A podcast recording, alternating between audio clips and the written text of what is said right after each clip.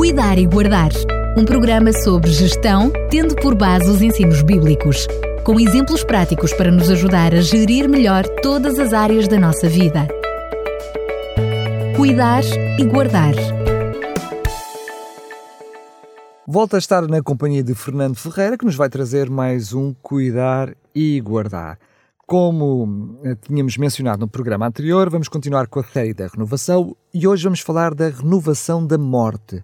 Mas é assim um título muito estranho, esta questão da renovação da morte. Fernando Ferreira, o que é que isto significa? É verdade. Se nós precisamos de renovação e tanta coisa, da morte precisamos muito mais. Porque é daqui que ninguém pensa que pode renovar.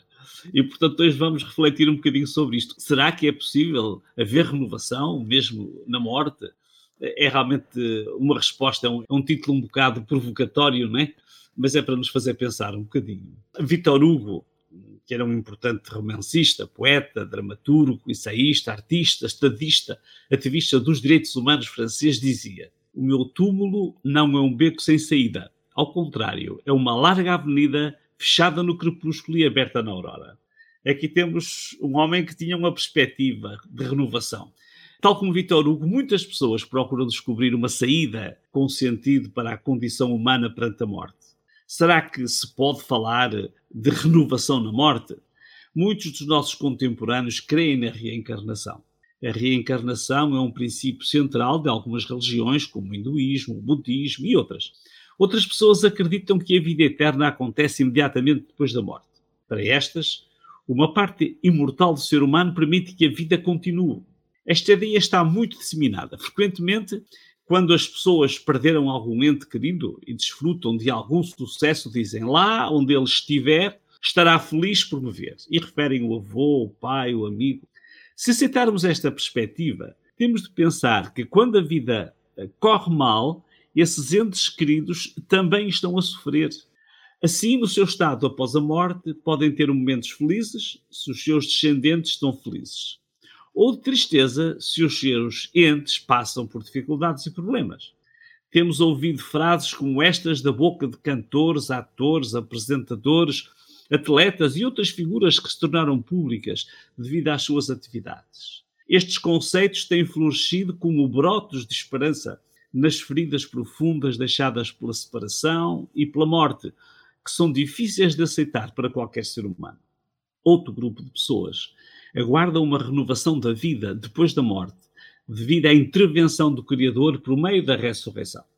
Hoje gostaríamos de refletir sobre esta renovação da morte que efetivamente todos desejamos. Esta é uma esperança de renovação da vida, mesmo para os que já morreram. A questão é: que tipo de renovação é essa? Qual destas linhas de pensamento pode ser confirmada? Quem nos pode afirmar que essa é uma esperança plausível e segura? Esta renovação é um desejo intrínseco do ser humano. Mas quem nos pode falar da vida senão o autor da vida? Quem nos pode falar da ressurreição senão quem ressuscitou? Vamos refletir sobre alguns conceitos bíblicos fundamentais para podermos aumentar essa esperança de renovação mesmo depois da morte. Primeiro ponto essencial. A primeira questão que precisamos esclarecer na nossa mente é: o homem é mortal ou imortal? O conceito bíblico é muito simples.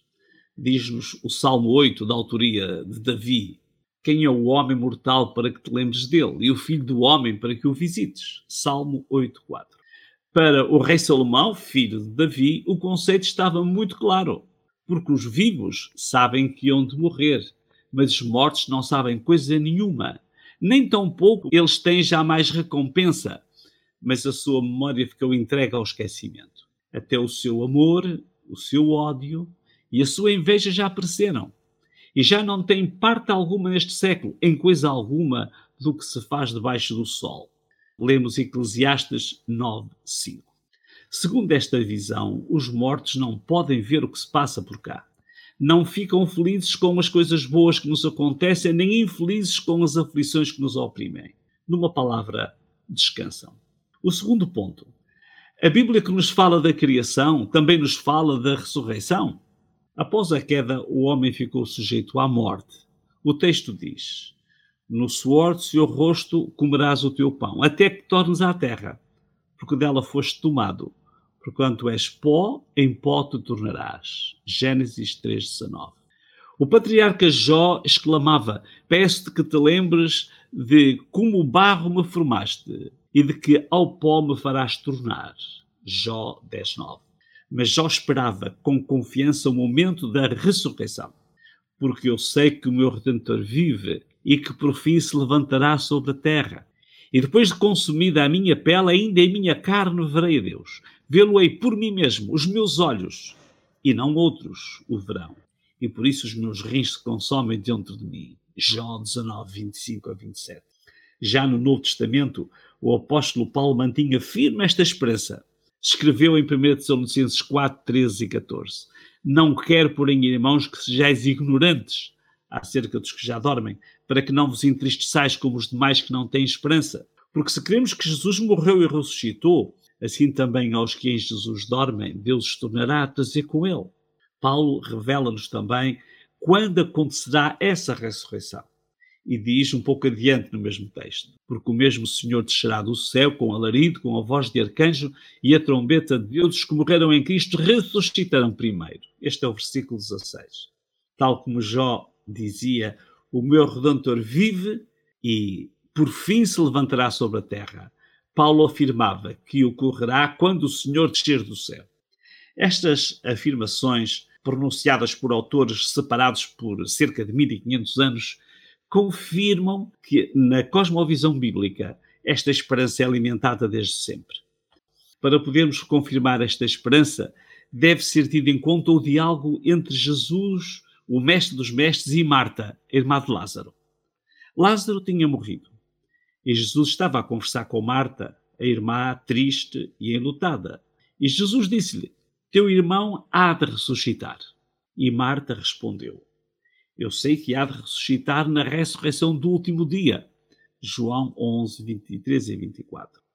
Não restam dúvidas de que os crentes de todas as épocas esperavam e esperam essa renovação Jó, do antigo tempo patriarcal, Paulo, o escritor do Novo Testamento, mas também Marta, uma mulher pertencente a uma família muito próxima de Jesus. Era a dona da casa onde Jesus passava tempo com a família e outros amigos. Marta esperava essa renovação pela ressurreição. E ela falava dela com toda a naturalidade e sem qualquer reserva com o seu mestre. Aliás, nesse mesmo diálogo, logo de seguida, Jesus fez uma das declarações mais admiráveis. Disse Jesus: Eu sou a ressurreição e a vida. Quem crê em mim, ainda que esteja morto, viverá. João 11, 25. Ou como traduz uma outra versão, a Bíblia para Todos, da Sociedade Bíblica de Portugal: Eu sou a ressurreição e a vida, e o que crê em mim, mesmo que morra, há de viver. Estes são os argumentos bíblicos simples e concretos. Logo de seguida, Jesus perguntou a Marta: Crês tu nisto? Marta podia crer ou não crer, a escolha era dela. O mesmo acontece hoje. Os argumentos mantêm-se. Tal como a Marta, cada um dos seres humanos do nosso tempo pode crer ou não crer. A escolha tem de ser pessoal. Este episódio contém duas dimensões: uma imutável e outra circunstancial. A dimensão imutável é que Jesus disse: Eu sou a ressurreição. Esta afirmação não se altera. A segunda dimensão depende de cada um. Crês tu nisto? Lidar com a morte é de facto uma gestão intrinsecamente estranha, desagradável e triste, que não fazia parte do plano original. O homem não pode fazer nada contra a morte, mas aquele que é o Criador e a vida oferece, por meio da ressurreição, uma renovação para sempre mas apenas para aquele que crê, que acredita, confia, que ele é capaz de a realizar. Como vimos noutros programas, na natureza e no cosmos, tudo está preparado para a renovação. Não precisamos de viver sem esperança. Há esperança. Está claramente prometido um renascimento do pó, uma ressurreição, para aquele que acreditar, que aceitar e que desejar, que quiser viver essa experiência com o Criador. Estes conceitos, fundamentados na cosmovisão bíblica e na experiência explícita de grandes vultos da história bíblica, ajudá-lo a encontrar palavras quando, perante a morte, as palavras lhe faltarem. Isto é, cuidar e guardar. Chegamos assim ao fim de mais uma renovação, mas ainda não ao fim desta série. Do que é que vamos falar no programa seguinte? No próximo programa vamos falar sobre a fonte da juventude. Olha que bom. É uma fonte que todos queremos encontrar. E vem bem a propósito depois do programa da, da renovação do programa de hoje, não é? Exatamente. Muito bem, Fernando Ferreira, mais uma vez, muito obrigado e até lá se Deus quiser. Um grande abraço e até lá, se Deus quiser. Cuidar e Guardar um programa sobre gestão, tendo por base os ensinos bíblicos, com exemplos práticos para nos ajudar a gerir melhor todas as áreas da nossa vida. Cuidar e Guardar